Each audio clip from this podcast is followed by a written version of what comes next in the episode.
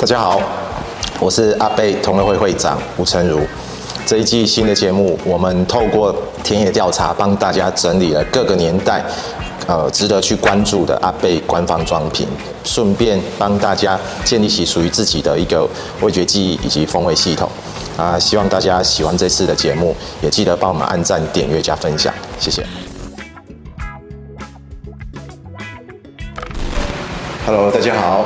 呃，上一集我们提到要品饮一九七七啊，那我们一样邀请了熟悉的好朋友 Sabrina 跟我们一起分享。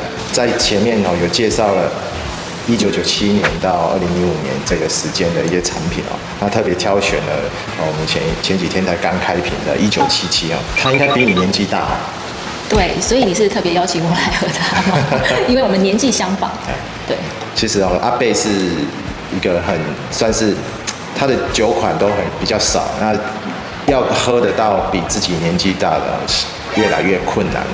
我们就废话不多说，我们直接来试试看。好。然后我们也特别挑选了一款我认为比较相对跟它调性比较接近的 NO，然后去做比较。等一下我会告诉大家这个用意在哪里。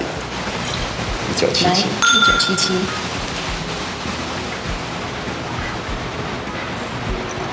很多东西都很怕比较，所以我们在尝试类似像这样年代久远的酒款哦，我都是希望可以有一个类似像是标靶的东西，就是背景值。我们今天拿来比较的是 NO，你先在心里面设想一个 NO 它大概的风味，那你可以去想说，哇，那这个一九七七它的果味或者是泥煤味或者烟熏味，哦，是比它强一点、弱一点等等的，那你可以自己长出来它的一个风味。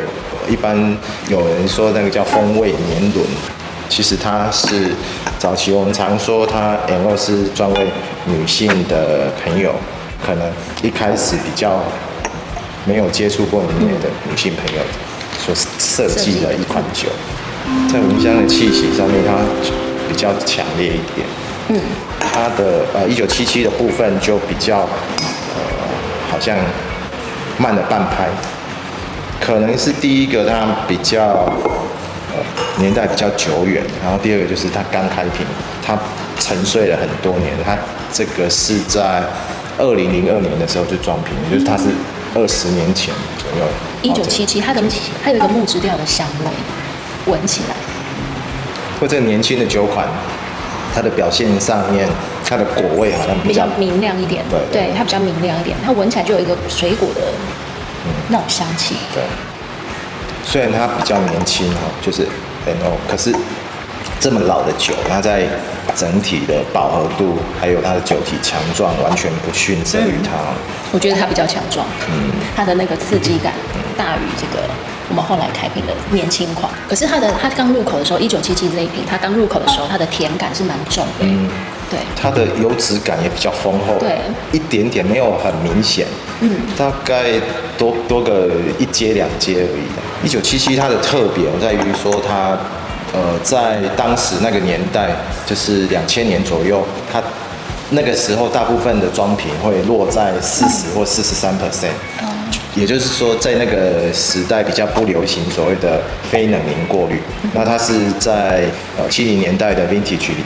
产品里面唯一的非能源过滤，嗯，所以很多呃阿贝的老饕就会去追逐的一个产品，因为它整体的那风味的完整性比较足够，嗯，因为是在官场之前的产品嘛，所以当初呃酒厂会决定做这样子的装瓶，也是在九七年复归之后，他们去做了一些检讨，然后找出了一。之后，阿贝可能想要走的一个方向去做的一个产品啊，所以它比较接近，就是类似像比尔博士之后想要发展的一个风味走向。NO 虽然它在呃一般老饕的心中可能没有其他的酒款那么强势哦，可能一开始的诉求在于女性朋友上面，所以阿贝我一直讲阿贝是一个呃肌肉感很足的一个酒厂，那。NO 其实也是一个肌肉型的美女啊，所以，呃，大家也都可以尝试看看。但我觉得它是对女性很友善的一款阿贝，嗯、就是它不会太过于强烈。嗯嗯嗯。对，反而一九七七的口感是强烈于更胜更强烈于它哎。对，虽然它是老酒，可是还是还是很强壮。对，它很强壮。这个喝到后面可以喝得到木质调性。你说 M O 吗？不是那个那个一九七七，它一闻整个就是木质调香水啊，可以洒在身上吗？在苏格兰，很多男性就是拿 Scotch Whisky 当那个 perfume。真的吗？对对对，好特别哦，还多用途，还可以拿它来当那个香水。就你而言，如果不要论它的价钱，对，你会推荐哪一款？不论价钱，那我觉得。我会比较喜欢 M O A，我觉得它给我的口感跟感觉，嗯、对，嗯、是我比较能够接受的。我不知道是不是因为我我本身是女性的，因为女女性跟男性可能在品酒，就是在喝酒接受度，它的整个感觉口感是不太一样的。那对我来讲，这一支酒的确是还蛮蛮好喝的。嗯嗯，嗯对啊，所以有时候真的不要去看年份啊，或者是它的价格，嗯、每一款酒它都有它想要诉说诉求的，对。对所以你愿意拿哪一杯干杯？哎，我我要一九七七。好，跟大家分享到这里，谢谢。谢谢。这一期的节目，我们跟大家分享了几个有趣的田野调查。疫情呢，也逐渐受到了控制哈。接下来实体活动会陆续的展开，那希望大家也踊跃参加我们所举办的各式的活动。那么。